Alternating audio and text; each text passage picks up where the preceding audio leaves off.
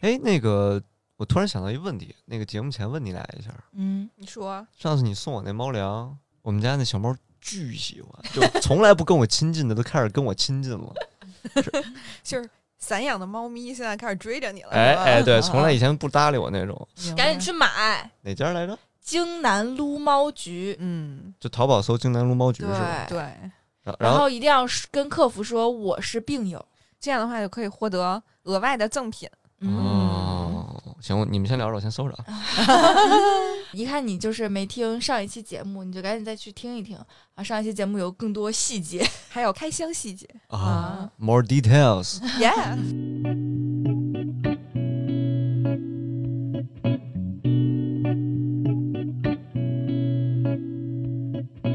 让神经病有处安放。让装病者原形毕露。让真病人得到疗愈。我们是神经有病电台我是小米。我是小瑞，我是小乔，让我们继续神游脑补之旅。去哪儿啊？这集这集终于到了我们一开始这个系列创篇第一期就想聊的这个地儿，是哪里呀？是哪里呀、到底是哪里呀？到底是哪里哟？阿里郎，阿里郎。嗯 北朝鲜。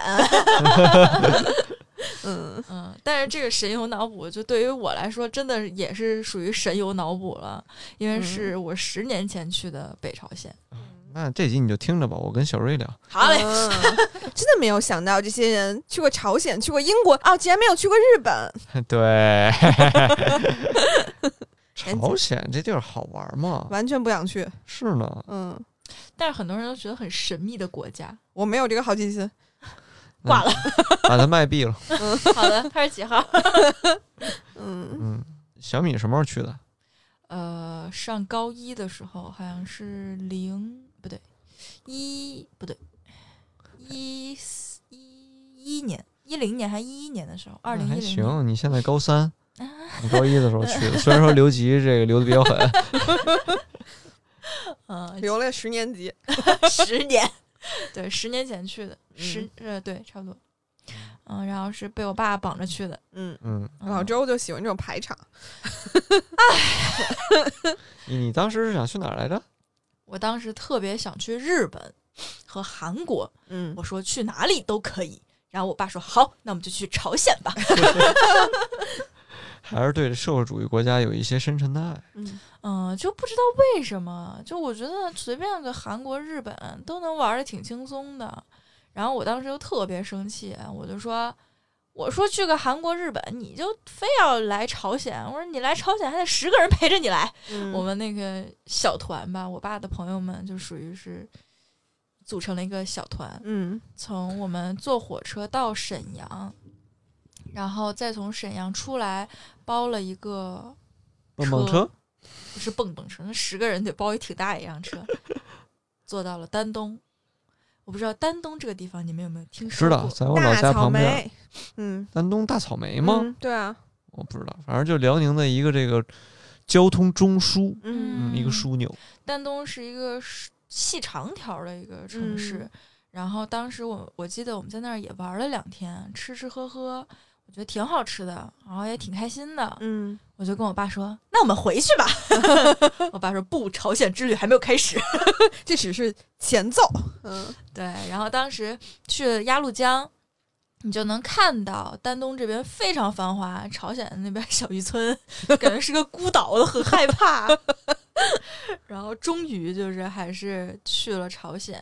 去之前，当时因为我还在上高一，那时候用的手机都不是现在这种智能手机，是我记得特清楚，我当时用了一个翻盖儿的，就我妈淘汰的一个手机。然后呢，去之前就必须把手机里要留在国内，嗯就不能带进朝鲜，所以我就很不舍得看了看我人人网连续登录五百天的记录，这是个成就啊。啊，明天就要断掉了。我当年啊大学那会儿，最高也就三百多天。我真的天天上，我闲的没事儿我干，没关注过这个点。嗯嗯然后就把手机留在了国内那个就丹东的酒店。然后我们一行人就坐上了小绿皮火车，然后先是从丹东坐到新义州，新义州是朝鲜的一个应该是省什么之类的吧，嗯，嗯，然后坐到那儿，其实说是五分钟的车程，嘎悠嘎悠嘎悠了快一个小时。为什么呢？就是因为老停电，嗯，一停电就得路上等着，等恢复电，然后再尬悠，然后尬悠到新义州吧，就其实已经挺累的了。然后我们还得尬悠到朝鲜，不是不是不是，尬悠到平壤。嗯，嗯，然后我昨天查了一下，因为我印象中这段路程真的是超级久。嗯，我昨天查了一下，呃，从新义州到平壤有多少公里？一看就二百二十公里，嗯，其实就开车也就俩小时就到了。但是我记得特别清楚，当时我们一早走到快晚上才到平壤，嗯，然后就是因为一直没电，这一顿尬游吧，就很累。然后呢，嗯、就等一停车就没电了，还不能上厕所。啊，对，因为这火车停了，你就不能上厕所了。然后我就只能拿出我的轻巧夺冠练习册，开始写作业。就这一路上，我把语文假期作业写完了。对，然后到那儿的时候就已经晚上了，真的就是尬游了一整天，二百二十公里尬游一整天，就觉得还好那个釜山行没有发生在朝鲜，不然僵尸跑得比车还快。你 停电的时候，僵尸不停一停吗？僵尸也歇会儿是吧？然后呢，这个到了那儿就嗯开始安检了。其实是转车到平壤的时候一个安检，下车之前还要安检。这个安检是怎么检呢？嗯，手检，摸你，不是摸我，是嗯摸包。哦，就让你你拿的是哪个包啊？你就指一下，然后说把你的包打开，然后说都是什么东西，会问你一下。然后我就说啊，衣服啊有什么什么什么东西，你要跟他说一下，让他开始翻。如果有，比如说手机，然后什么电子产品什么那些的，可能就是不能带下去的，或者有一些他们觉得是违禁品，就是不能带，他们全靠手摸。那这些东西就是被扣了以后还会给你吗？那我就不知道，应该不给了，要不为什么让他们把手机都放在丹东呢？对对吧？，就都留在那儿，不要造成不必要的麻烦。嗯，对，然后就到平壤了。恭喜恭喜！前奏有点长，感觉 真的很长，因为哎，那你这段路累吗？很疲惫，嗯是心理疲惫吧？就觉得怎么还不到，怎么还不到？因为你想，朝鲜多大点儿地儿，那嗯离丹东多近，嗯，嗯，他就是到不了。那老周的心里是怎样？我不知道，我在专注写作业。我是觉得吧，你其实本来可能就没什么期待，所以你才会觉得比较累。嗯，嗯期待了也累。嗯，然后就是要说到，呃，只要你踏上朝鲜的第一步，你就会看到所到之处皆有两位主席、两位领袖的照片。嗯嗯，在火车上，然后在那个就是朝鲜人胸口一个袖章上，嗯呃，哎不不叫袖章，叫什么？胸章胸胸章对对对，都会有两位领袖的照片，嗯，然后嗯、呃到了平壤之后，就是坐大巴车，我们就去吃饭了。一路上看到街边的有很多那种海报标语，然后因为我小懂一点点韩语，嗯然后能拼出来最后俩字儿就是万岁。啊啊、所以他就是什么什么万岁，就是社会主义之类的这种，嗯，嗯，很多很多标语，基本你一路上都能看到。你这就像去了咱们国家的农村的感觉。五六十年代吧，嗯，但是就是反正街边真的是很多很多，他们那边有楼房吗？有，嗯而且我觉得他们呃那个感觉就是一个小的城市吧，就不是太繁华，但是感觉挺立正的那种感觉。干净嗯，因为没有很呃现代化，就感觉是、我还没出生的那个年代可。能就是五六十年代的中国，中国嗯对，，但是就觉得哎，嗯、也没有想象中的那么恐怖，嗯，觉得还挺立正。那大家都是怎么出行的呢？自行车，啊，嗯，但是呢，我们跟呃朝鲜的民众不会有什么接触，并且是不能拍照的。嗯嗯，如果被发现，会让你立刻删除。那他们那就有点像八十年代的中国。嗯，有一点像，他们还在用粮票，什么各种票，但这是十年前的朝鲜啊，不知道现在朝鲜有没有进步。可能支付宝也用上了，谁知道？大屏手机支付宝也用上了。嗯，我觉得你说那个干净的感觉，是因为他们污染应该挺少的吧？嗯，应毕竟都该是电车，你就想，其实，嗯，北京如果空气很干净的话，你也会觉得北京很干净。嗯，对其实是这样的，就跟高楼大厦没什么关系。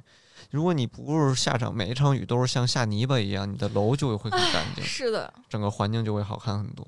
然后说到它那个巴士是，呃，好像是烧油烧电好像都有。嗯、然后最奇葩的就是左舵右舵都有，嗯，哇哦，这是为什么？不知道就感觉是各国淘汰下来的那些大巴车。你让我想到了一个欧洲的城市，嗯希腊啊，国家啊希腊，它的雅典，你看那儿的出租车嗯，就是五颜六色的，很明显就是可能从德国、法国改了过来。对改了过来的老奔驰，那奔驰大概二十岁左右，啊，然后就本地出租车，嗯他们那儿你见不到任何太少见了的新款车型，都是十年往上那种老车，哦，就是世界各地拉过来的，嗯，人家淘汰的东西。对，而且我们在朝鲜的那个大巴上，旅游大巴，只要一到下坡就是空档，就很恐怖。省油，你会听到突然，呵就往下滑，你这呵喽有点像三蹦子往下滑。就还真挺吓人的。你说万一啊怎么着的，是不是就没命了？嗯啊，我给你插播一个我了解到的，朝鲜那边儿想买一个私家车的话，是需要有这个，车票，对，要有一张票，嗯就一张资格证似的。然然后普通人肯定没这个资格证，嗯就是可能是大企业、国企的干部才有可能弄到一个证儿，而且他们的工资，我说的应该是最近这两年的数据啊，大概每个。就是咱们这儿就算白领，咱们白领咱们就算八千到一万二，嗯人家那儿的这种相同的白领，大概一个月是，呃，折人民币可能是两百到四百，嗯年薪在四千左右。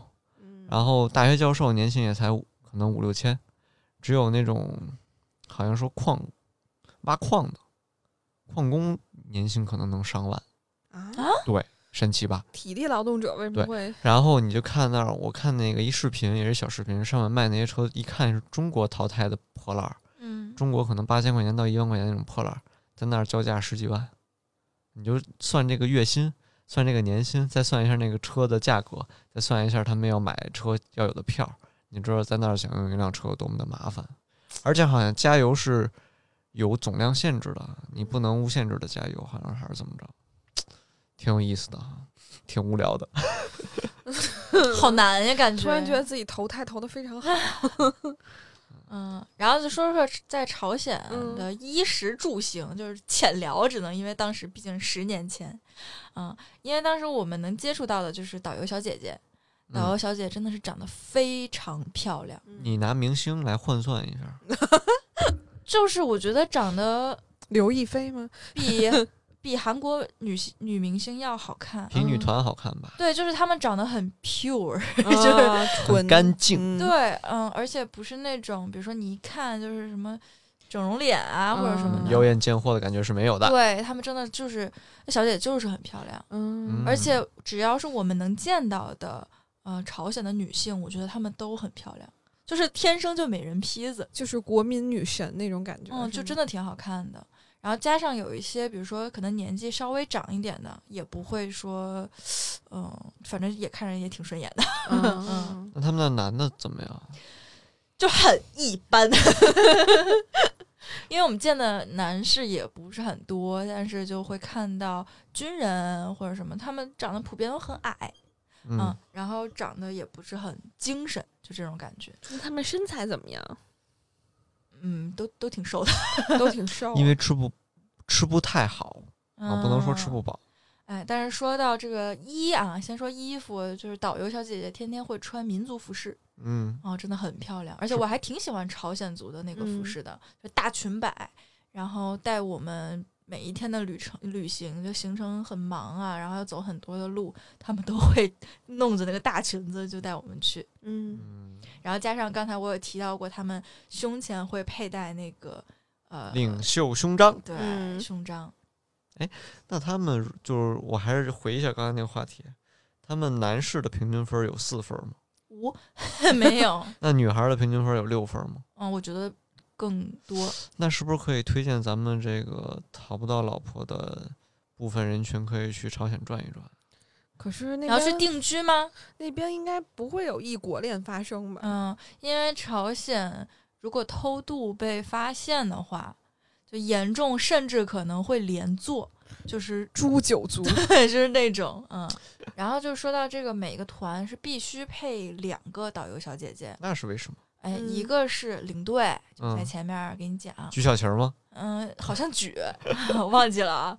然后还有一个导游是要站在站在队伍的最后面，嗯，就是他要去管理这个队伍，不能让游客到处的看、到处的拍照、到处的走啊、啊，就是怕你去干一些违法乱纪的事情。嗯明白。嗯，而且在朝鲜旅游，其实呃经常会被提示啊、嗯就说千万不要做一些什么什么事情，比如嗯说不能到处拍照，嗯，这个理解。对，然后不能到处去看。嗯，是什么叫不能到处去看呢比？如说街边啊，那些居民就最好不要去看他们。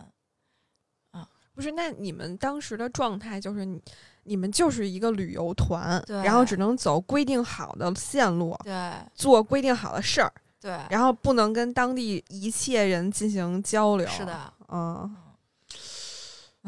更不要看就是军队军人，那感觉你们就去拉练去了，就是就反正军事化管理，嗯要求还挺多的。嗯，嗯，那所谓的不让看，就不能盯着看。我这个对，，所以你们那会儿眼珠子应该挺累的。瞟乱瞟，对，膀胱各种膀，膀胱。各种善用膀胱。嗯嗯，哎，然后一就先说到这儿啊。嗯当然，街上的人穿的比较朴素，就不不多赘述。哎，那他们穿的衣服的风格都是什么样啊？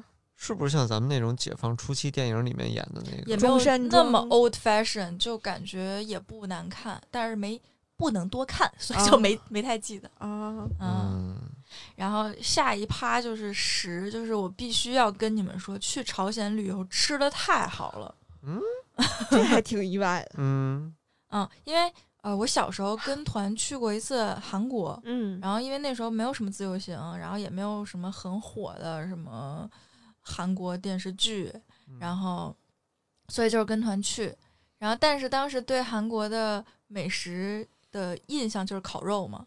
整个旅行过程中就没有一餐是烤肉，甚至没怎么吃过肉，就很嗯生气，然后觉得哎呦吃的太不好了。结果一到朝鲜，就是餐餐都是那种很精致的饭嗯饭然后我当时印象很深刻的就是到那儿我们就吃了一顿叫猪肉火锅，嗯然后我昨天查了一下，是朝鲜比较有名的一个特色美食，对特色美食。然后它就是一人一小锅，然后给你上各种什么肉啊、菜啊，然后还要弄个什么鸡蛋什么的。就虽然说，呃，也没有就。多多花样，嗯但是你就觉得哎，吃着挺舒服的，觉得还挺好。那是汤底好吃吗？我也不记得了，但是我就记得，嗯，好吃。他就是诧异为什么韩国都没有这些东西，在朝鲜能吃对，到。嗯，然后还有一个我印象最深刻，我昨天一直在查那个叫什么叫什么啊、它是用十个小铜碗啊、就摆在你面前，摆一个小三角，嗯然后呢，就那个小碗大概就跟那个围棋装棋子儿那盒儿差不多大嗯啊、啊，对。它叫铜晚餐，然后据说是当时呃朝鲜的皇室就是这样吃饭，就像一个定时，然后就是嗯十个菜，然后每个样就一小碗儿，然后你就去挨个儿去吃，然后也没有说很大鱼大肉，但是你就觉得哎挺好，特 别尊。对，就是挺讲究。然后我当时记这个记得特别清楚，就感觉 皇室的。就是简陋的皇室吧，皇皇室的尊荣，就可能在那儿当个皇室也没什么诱人的，但是感觉体验一下还行。哎还行，对，嗯嗯，然后就觉得朝鲜对呃旅游团的伙食真的非常注重，就毕竟是面子工程，对，但是确实吃的好。嗯，然后那你觉得当地人吃的怎么样？那就不知道了，因为他们真的还是用粮票的。哦，嗯十年前他们还用粮票。对，十年前确实是用粮票。小姐姐，导游小姐姐说的，嗯。天然后就说到酒店住，就是酒店，我们住的当时好像是最好的酒店，嗯，但是没有被子，只有毯子。嗯，好渣呀。就是真的太渣了，我就接受不了。因为尤其那时候我们嗯不是很大，十来岁，小时候都挑，嗯，而且就是皮肤可能会比较敏感对，你就觉得那个东西真的是我无法忍受。哎但是我记得，因为我是学旅游管理的嘛，嗯然后后来之前我们老师有讲过，就是说在酒店里盖毛毯，其实你应该再翻一下你的那个床单儿底下应该有一层单子的，啊，有，但是我我这种人睡觉不是睡着睡着就乱七八糟了吗？哦？对，它嗯就是还会扎到我。我知道你说的是什么。嗯，嗯，按说应该是你钻在单子跟床单之间再盖上毛毯，毛毯对不洗，你也别把它弄脏。对对嗯嗯，然后还有就是洗澡的时候会停水，哎，漂亮，嗯很朝鲜。就是可能就你洗澡一定要快。你不要跟那儿打那个肥皂沫打嗯很久，比如说嗯头发跟那儿哎一顿揉揉揉，然后一会儿啪水停了，嗯 你就最好就是一边洗着一边冲着，就这样，嗯，就是这都是很常有的事情。嗯然后住的就还凑合了，就一般了。就反正真的很简陋，嗯 嗯，但是你能感受到座上宾待遇，嗯，就有可能人家有被子，但是人家觉得毛毯是个稀罕稀罕玩意儿，然后给你上的是毛毯。换被单的那个成本比较高吧，嗯毯子还是不用洗。洗中间的单儿就行了。对，哎，然后接着就说到行，行，就是去各处玩。刚才已经说过，这大巴车下坡挂空挡真的是很恐怖。然后也说过街边很多标语。然后我印象中，呃，朝鲜给我呃最觉得最震撼的一个景点就是礼品馆。嗯这礼品馆就是两位领袖的收藏馆。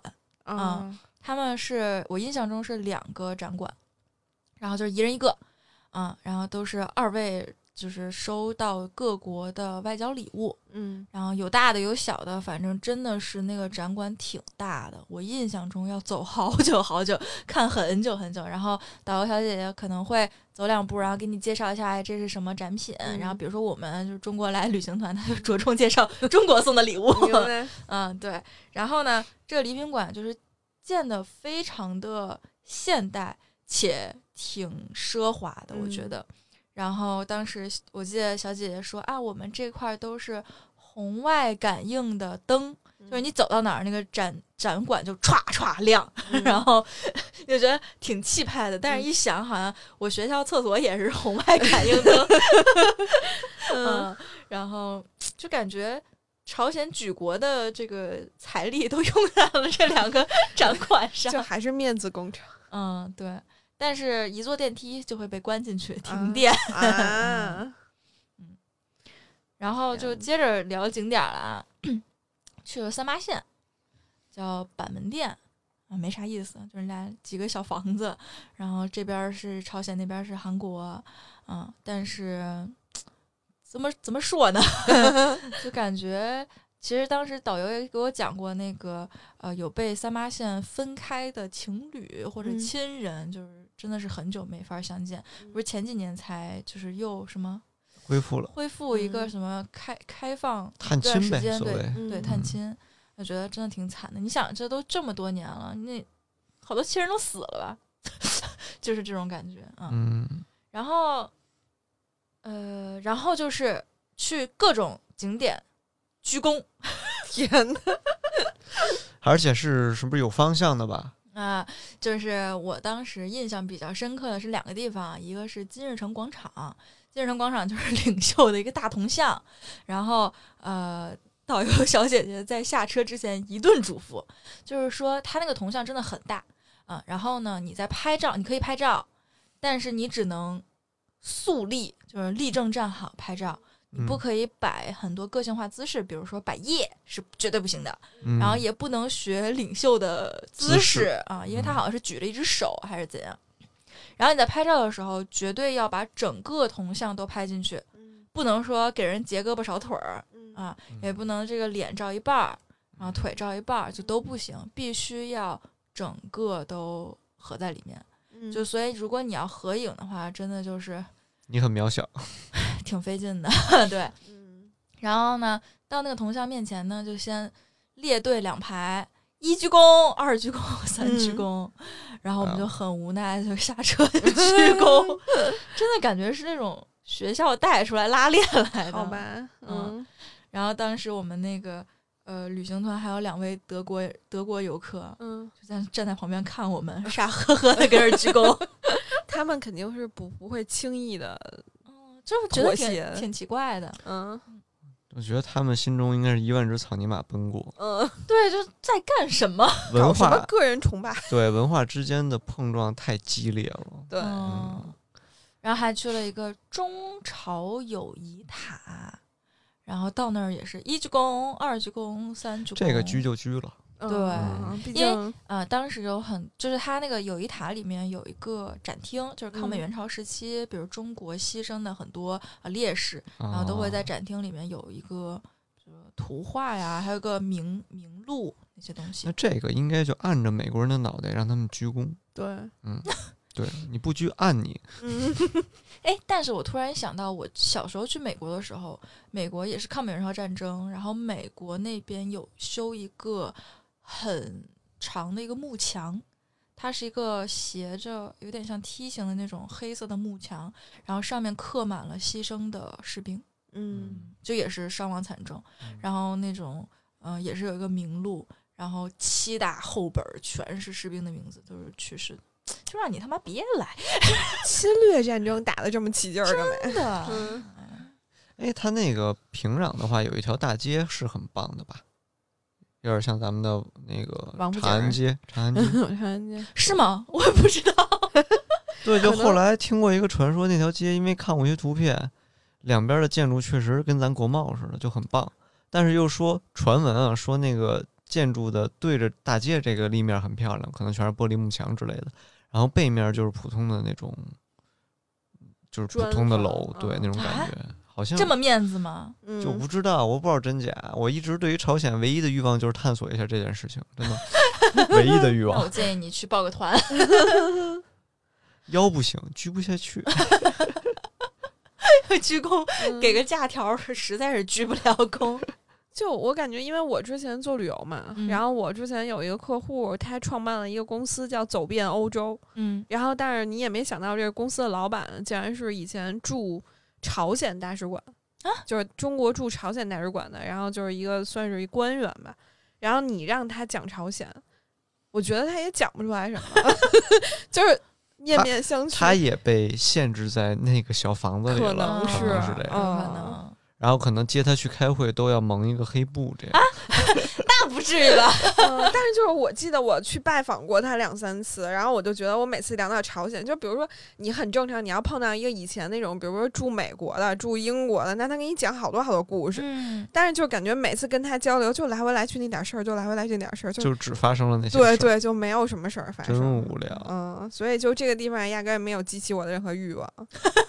嗯，主要是他跟你聊的是吧？对 小米能记着这么多事儿不容易了。对。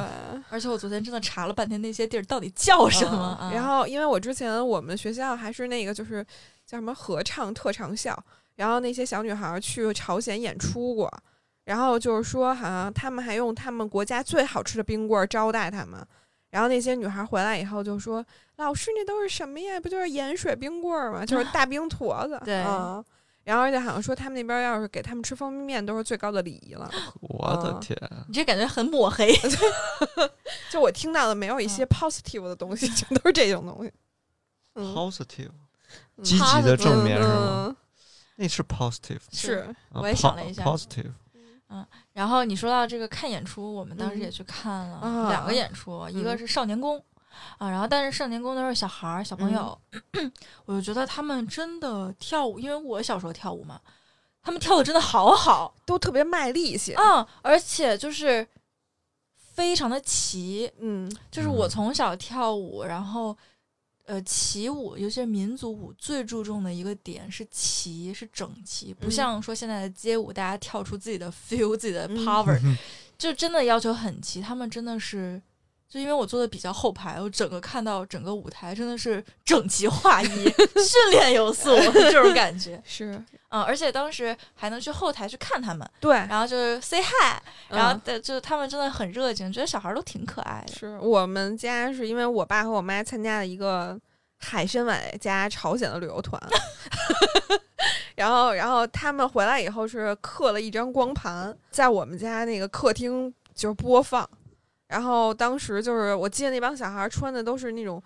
明黄色的，跟校服似的。嗯然后呢，小女孩全都是梳的跟哪吒那种头。对对对对对，然后那个系俩粉蝴蝶结，然后就是也是跳舞的时候特别卖力气，然后就是等跳完了以后，然后因为我妈他们毕竟是中老年团，嗯，然后可能就本着隔辈儿，就是那种感觉孩子特别可爱，然后在那个后台就抱着孩子各种照相啊，就是那种 孩哎子。喜欢，对呀，这个抱啊，然后又搂啊，这，然后我就觉得去朝鲜看个啥就看个这个，嗯这些孩子是可以被拍照的。可以，可以可以嗯合影，对嗯，而且小朋友们真的个个都挺精神，挺对就看着真的挺可爱就是，精神面貌非常好。对，嗯嗯。然后呢，看了一个这个演出，还看了一个阿里郎，嗯，真的是朝鲜最最最最最最最最有名的演出。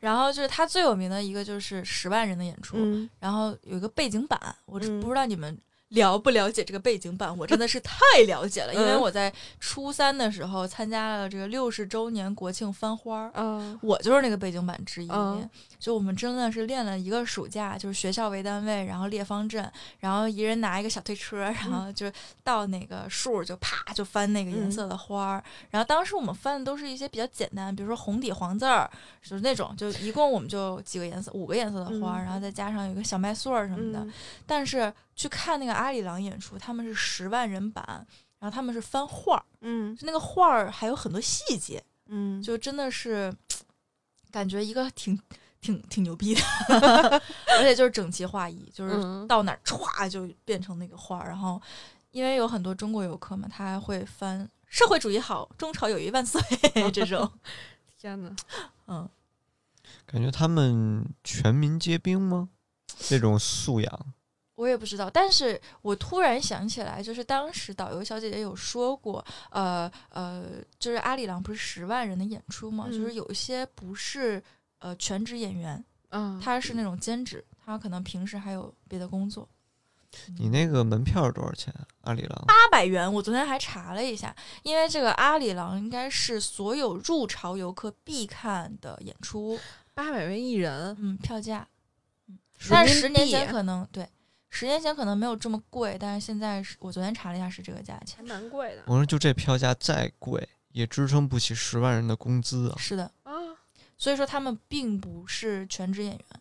嗯，就我突然想到，其实零八年奥运会那会儿，我去看过一场体操比赛，嗯就是咱们的女团和女的女子个人项目，就嗯跟朝鲜 PK。朝鲜就是每一个项目，因为咱们是主场，嗯还是有点主场优势，每一个项目都好像拿第二，咱们都是第一。嗯就，说明朝鲜体操还是很厉害的，对，所以他们的朝鲜女性的素养好像是很很高的。嗯，我感觉他们好像特别能吃苦，特别有韧劲儿。嗯，就有点咱爸爸妈妈那劲儿。对对对，还是比较就是上世纪几十年代的那种感觉。思维可能都比较简单，我感觉他哦们都比较认，就是有目标感，然后就会就是比较执着。也不贪图享乐，对对对啊，也没那么么大物质需求。嗯，嗯，以上就是我印象非常深刻的几个景点，下面就是一个让你们很诧异的景点是地铁站。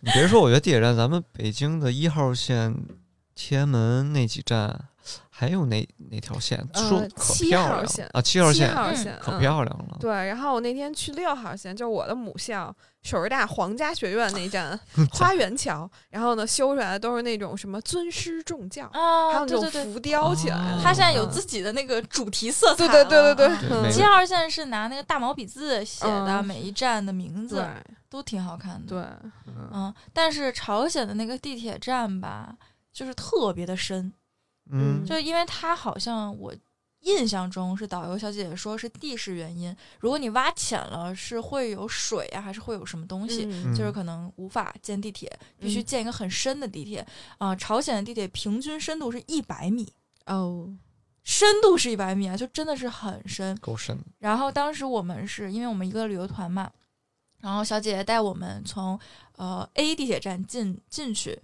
然后我们就坐那个电梯扶梯，就真的是坐了很久。然后因为它那个、不是电梯，是扶梯啊，啊扶梯，就现在地铁站不都是扶梯吗？一百多米也扶梯啊，对啊、滚梯，一个陡峭的滚梯。对。然后呢，我我当时记得特清楚，我就跟我妈跟那儿拍照，因为它真的很深，就是你望下去就觉得还挺有意思的，你知道吧？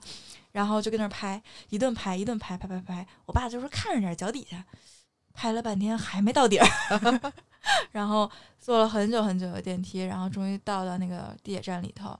然后我昨天查了一下那个朝鲜的地铁，嗯、门是要手动开的，啊，嗯，就是到站之后要手动给拉开，然后上地铁。然后据说，因为我当时印象中就是坐了两站，嗯，然后我昨天查了一下资料，好像说游客只能坐两站。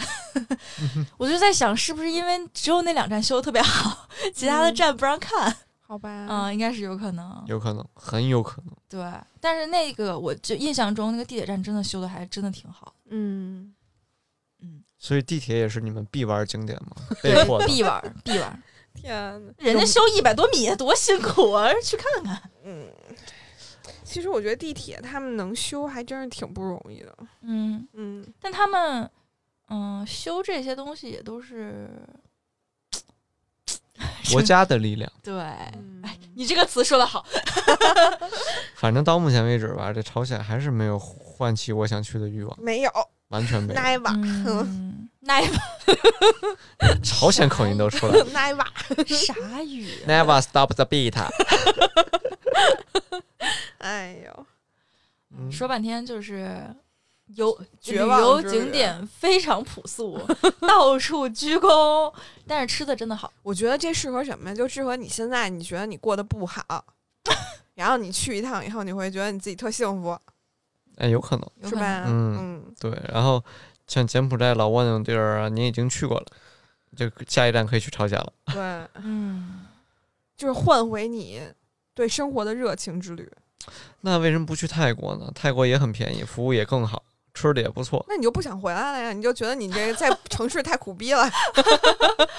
真的想死在泰国。啊，没有没有反作用，对啊对嗯，有道理有道理，嗯存在即所以，其实我觉得大家就是听我们节目脑补一下就可以了，也没必要也不用真去。啊对，就派出我们的高一小米，高一小米。他现在成大米，他也不想去。高一还是被迫听话的小米，我就想知道老周去完了以后开心吗？开心。嗯嗯，而且就是来说到最后一趴，嗯。就是我们要坐火车返回嗯。新一州，再返回丹东，然后离开平壤的时候还是照常手检，嗯。就安检嘛，然后就挨个翻包，就问你哪个包，然后会呃那个是一个大叔嗯。会跟你说，请把你的相机拿出来，然后他默认就是一家子有一个相机，然后翻到我们家的时候，我爸说我没有相机，嗯然后人家就说哦好，因为我们是几家一块儿嘛，我爸就说啊，那个他们都拍了，我就没拿相机，人家就信了，嗯。因为我爸拍了很多不让拍的，就是也没说多违反纪律啊，嗯。就是什么朝鲜的街景嗯。不让拍，然后这个朝鲜民众民众、军人都不都不能拍，我爸就是到处走走走走走，这样老周不会被抓起来。所以最后呢就说没有相机，然后人家翻我们包也没有找到相机，然后就走了。但他查相机是要一张一张看的，嗯然后看你所有的照片，如果有违反他们觉得不好的照片，就是违反他们就地删除这。个对必须立刻删除，在当他面删除。然后当时我爸把相机藏别人包里了。然后查到那个人的时候，就是我爸的朋友，然后那个人就很乖的把自己的相机给给人家查，嗯然后但其实他包里还有一个相机，嗯，然后人家没有发现，我们就逃过一劫 然后最逗的是，那个叔叔是不是还问了一下你们家相机？啊！对，那个、嗯我爸那朋友说，哎，那你们家相机呢？嗯，我爸说在你包里。哎，现在因为看过叔叔的脸，然后再对应他的这些行为，感觉像是叔叔能干出来的事儿。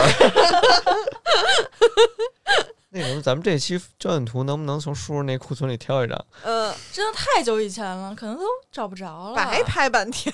嗯，真不行，会被和谐。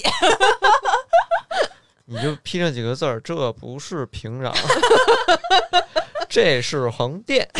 横店合理。不是，这是我 P 的。